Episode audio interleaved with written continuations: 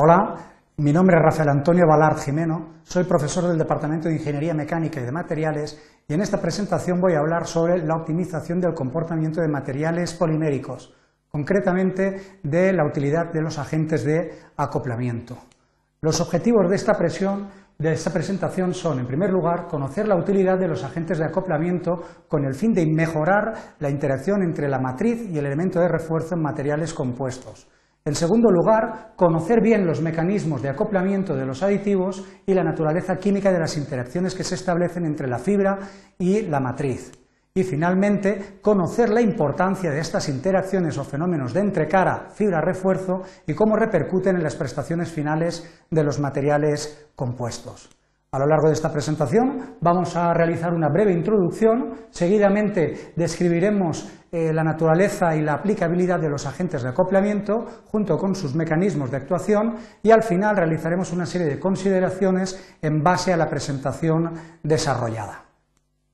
Bien, en primer lugar es importante destacar el papel de los agentes de acoplamiento, la utilidad, para qué se utilizan en el campo de la ingeniería de materiales compuestos. Los materiales compuestos son materiales que se basan en la combinación de dos componentes, fundamentalmente una matriz, suele ser polimérica, y un componente de refuerzo, una fibra. La matriz es la que aporta procesabilidad y cohesión al material compuesto, mientras que el elemento de refuerzo es el que aporta las propiedades mecánicas, elevado módulo, elevada rigidez, etc.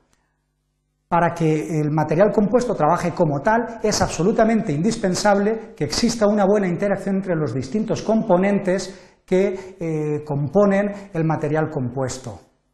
Considerando que el material compuesto está formado por, por polímeros que actúan como matrices, que pueden ser, por ejemplo, de tipo epoxi, EP, o de poliéster insaturado, UP, o bien resinas de tipo fenólico, PF, y considerando que las los elementos de refuerzo son fundamentalmente fibras y que básicamente a nivel industrial se emplea muchísimo la fibra de carbono, CF, la fibra de vidrio, GF y las fibras de aramida, AF, pues eh, vemos inmediatamente que habitualmente las matrices que se emplean en los materiales compuestos tienen naturaleza orgánica, mientras que algunas fibras, fundamentalmente las fibras de vidrio, tienen una naturaleza inorgánica. Esta diferencia entre estructura y naturaleza de la matriz y de la fibra de refuerzo hace que aparezcan problemas de compatibilidad y por eso sea necesario la incorporación de un agente de acoplamiento, con el fin de mejorar la interacción entre los dos componentes.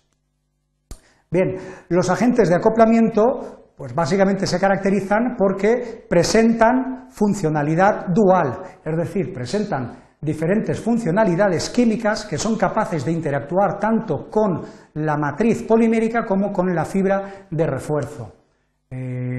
hablando de funcionalidades, pues podemos comentar las funcionalidades orgánicas, pues los agentes de acoplamiento pueden incorporar funcionalidades de tipo epoxi o oxidano, eh, compuestos fenólicos, insaturaciones, compuestos vinílicos, etcétera en relación a funcionalidades inorgánicas o capaces de interactuar con los componentes inorgánicos, tenemos las funcionalidades tipo silano o basados en el titanio, titanatos, circonatos, aluminatos, etc.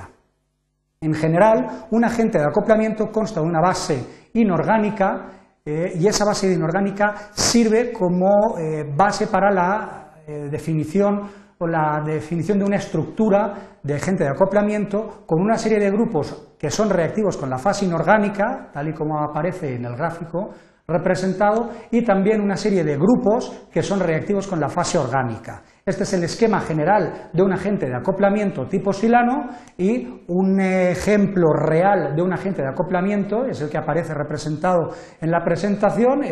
un, silano de la familia glicidil silano, concretamente el 3-glicidoxipropil trimetoxisilano. Apreciamos claramente la base inorgánica en silicio, los eh, distintos grupos funcionales alcoxi que van a reaccionar con la superficie de la fibra de vidrio y un grupo epóxido que es capaz de interactuar con la resina. Con lo cual, el agente de acoplamiento posee esa doble funcionalidad, con el componente orgánico y con el componente inorgánico.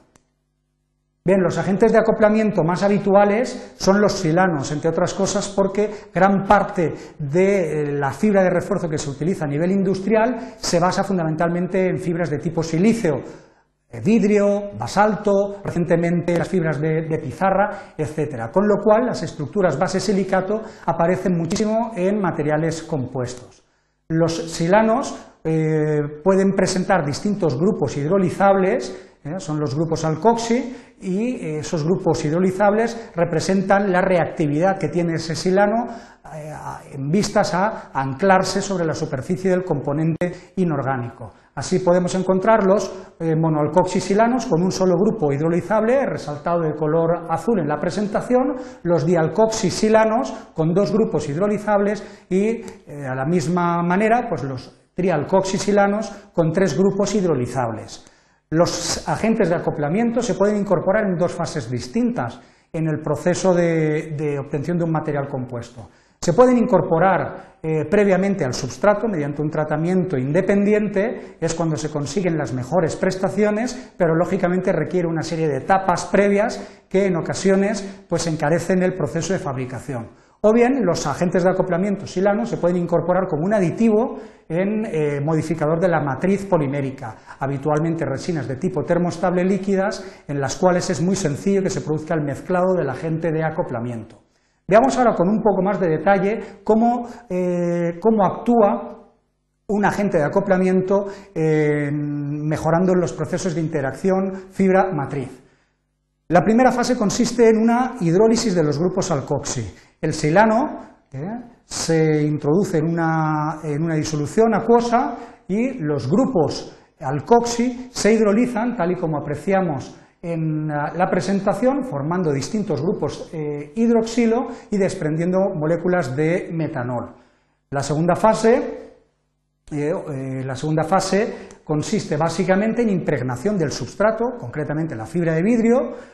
con esta disolución que contiene el silano hidrolizado. Hemos representado la superficie de la fibra de vidrio de color azul con átomos de silicio unidos a eh, grupos hidroxilo que son bastante corrientes en, este tipo de estructuras. El silano eh, que hemos preparado, que hemos hidrolizado, se acerca a la superficie de las fibras de vidrio y empiezan a establecerse interacciones químicas de, baja, de baja intensidad, enlaces secundarios, fuerzas de Van der Waals, eh, con, eh, entre el silano hidrolizado y la superficie de la fibra de vidrio. Como vemos, este proceso se produce tanto entre el silano y la superficie de vidrio como entre distintas moléculas de silano, dando lugar a la formación de enlaces silanol. La tercera fase en el proceso de actuación de un silano, pues básicamente consiste en un secado. En el secado del agente de acoplamiento al elevar la temperatura se produce una reacción de condensación y esas interacciones que habíamos visto anteriormente se consolidan como enlaces covalentes de, gran fortaleza, permitiendo un anclaje mecánico eh, o químico del silano sobre la superficie de la fibra de vidrio, tal y como podemos observar, con enlaces tanto sobre la superficie de la fibra de vidrio, marcados con color rojo, como enlaces sobre eh, las distintas moléculas de silano, resaltadas de color azul.